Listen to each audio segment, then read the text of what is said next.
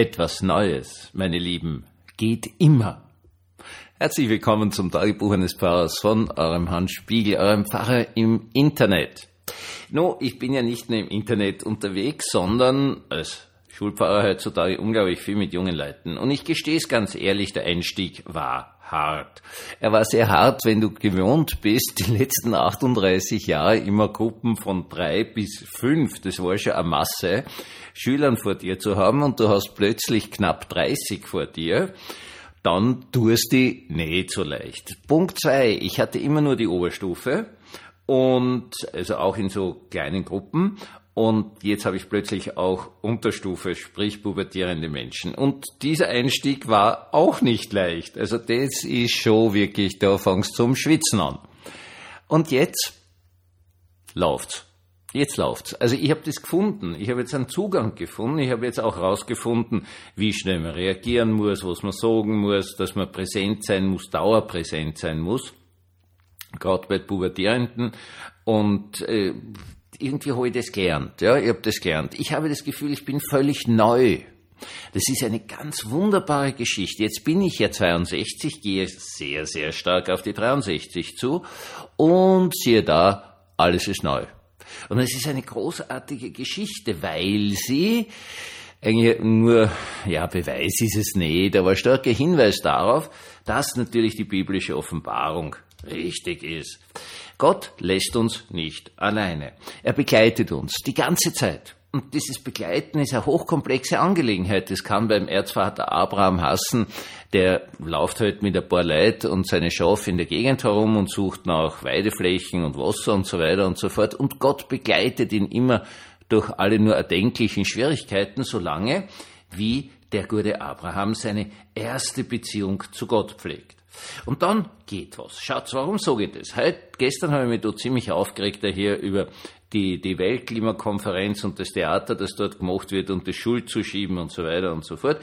Und jetzt muss ich was dazu sagen. Sie dürfen auf keinen Fall glauben, dass wir Menschen dazu imstande sind, die Menschheit auszurotten. Das geht nicht. Weil Gott das nicht will. Ja, wenn wir uns besonders deppert aufführen, kann einfach sein, dass sich die Zahl der Menschen auf dieser Welt ziemlich reduziert. Also, was weiß ich, als Wohnfläche zum Beispiel weg, das Florida zum Beispiel, das ist ja nur ganz knapp über den Meeresspiegel oder so, das ist dann weg. Gut. Ich weiß nicht, ob das jemand dem Herrn Trump schon gesagt hat mit seinem Golfclub, diesem Mario, Mario Lago oder wie das heißt, wo er so irrsinnig stolz drauf ist, wenn er nichts tut gegen einen Klimawandel, weil vielleicht ist er der nächste Präsident, man weiß es nicht, dann ist sein Golfclub unter Wasser. Sollte man ihm, glaube ich, einmal sagen. Aber auch der ist lernfähig. Wenn man ihm das so erklärt, hör zu, du bist irrsinnig stolz drauf und, und, und es schaut nebenbei bemerkt sehr eigenartig aus, also ich muss dort nicht wohnen, könnte ich mir auch nicht leisten, insofern wurscht für mich. Wenn man ihm das so erklärt, du selber bist davon betroffen, weil das liegt unmittelbar an der Küste, soweit ich weiß. Also dann geht was. Ja? Also kein Mensch ist so, ähm, ja, so festgefahren. Festgefahren ist ein schönes Wort. Äh, so festgefahren, dass nicht noch was Neues geht. Was Neues geht immer. Und das ist eine ganz, ganz großartige Geschichte und eine wunderbare Geschichte. Und ich habe das jetzt gerade so erlebt und deswegen möchte ich das mit Ihnen teilen. Das heißt jetzt in Bezug auf das Klima, es ist nicht alles verloren. Ja, es kann natürlich sein, dass wir weniger werden. Das waren wir schon mal. Ähm, es muss einmal so irrsinnig trocken und heiß auf diesem Welt gewesen sein, dass sich die Zahl der Menschen unglaublich reduziert hat. Ganz, ganz, ganz massiv reduziert hat. Ähm, deswegen sind wir alle so unglaublich eng verwandt. Also es gibt jetzt verschiedenste Schätzungen, wie viele Menschen es überhaupt noch gegeben hat. Da waren wir noch alle in Afrika nebenbei bemerkt. Da haben wir da gelebt. Und es war wirklich schwierig. Also vielleicht 100.000 Menschen, es gibt Leute, die sagen, vielleicht 30.000, 40.000 Menschen, was den großen Vorteil heutzutage für uns hat, dass es nur eine Menschheit gibt. Also der eine ist halt ein bisschen mehr pigmentiert, sprich dünkler, und da gibt's die aus dem Norden, die, die sind weniger pigmentiert, weil es kaum Sonne haben und so weiter und so fort. Und leichteste Varianten in der Augenform und so weiter und so fort. Aber wir sind wirklich eine Familie, weil wir von diesen Bohrleit abstammen. Wir haben sozusagen einfach auch eine Mutter. Allen Ernst, es gibt da schwarze Eva. Das ist nicht so, dass nur die Kinder gekriegt hat, sondern es nennt sich Gentrift. Googeln Sie es. Ähm, eine ganz, ganz, ganz spannende Geschichte, wo wir wirklich als Menschheit knapp am Aussterben waren und wir sind nicht ausgestorben. Wir haben halt wieder anfangen müssen. Das war für die Leute nicht einfach. Ich sag's ganz ehrlich. Nicht? Da waren schon ziemlich viele Menschen unterwegs und dann sind es ganz wenig geworden und, und, und dann haben sie halt alles wieder neu besiedeln müssen und so weiter und so fort. Aber es geht immer was Neues.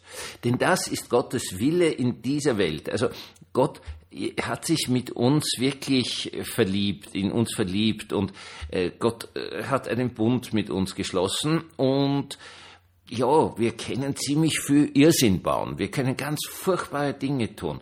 Wir können bis an eine Ausrottung unserer selbst gehen, aber es gibt immer diese andere Macht Gottes, die sagt, totales Ende gibt's nicht. Totales Ende dieser Welt ist dann, wenn ich also Gott will und dann das jüngste Gericht anbrechen lässt und, und eine neue Welt erschafft und so weiter und so fort. Aber ihr schafft es nicht, euch selber auszurotten. Was nicht heißt, dass es lustig ist, wenn man sie besonders deppert aufführt, also die ganze Menschheit jetzt, weil dann wird's schwierig. Dann wird's wirklich schwierig.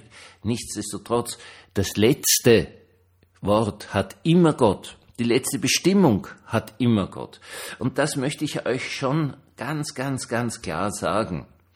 Wir haben eine, Gott hat eine Grenze unserer Dummheit gezogen.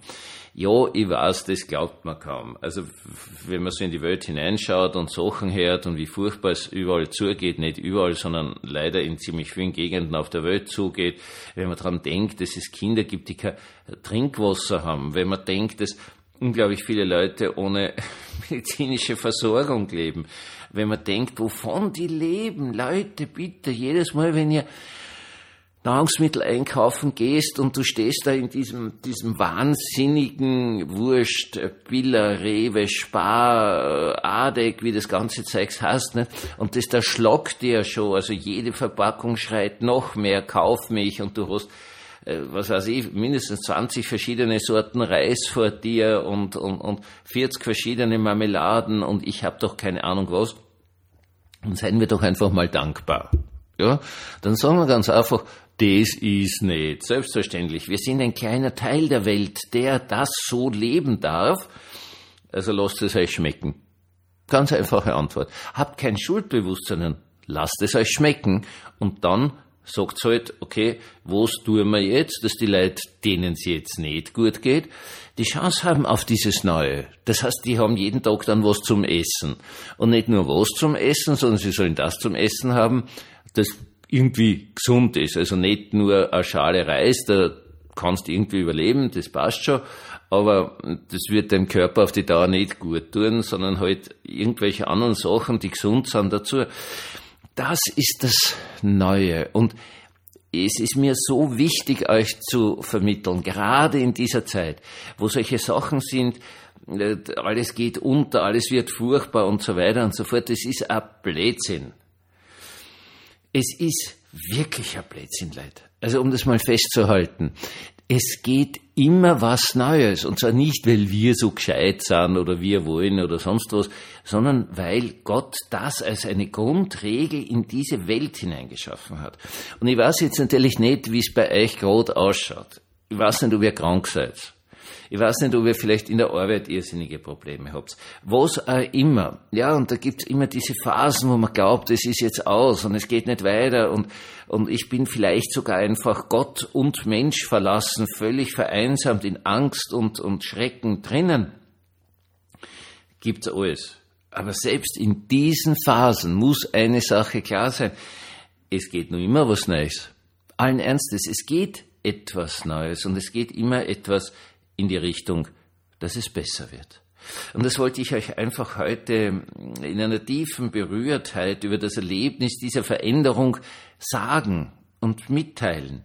Und euch als letztes, und es muss ganz klar sein, es kommt Christus wieder mal in die Welt. Ja, ich weiß, er ist eh die ganze Zeit da. Ist klar und Heiliger Geist und so weiter und so fort. Aber Dieser Advent und dieses Weihnachten, das ist so etwas unfassbar Großartiges, weil es uns unübersehbar macht. Was Neues. Es ändert sich alles und es ändert sich zum Guten.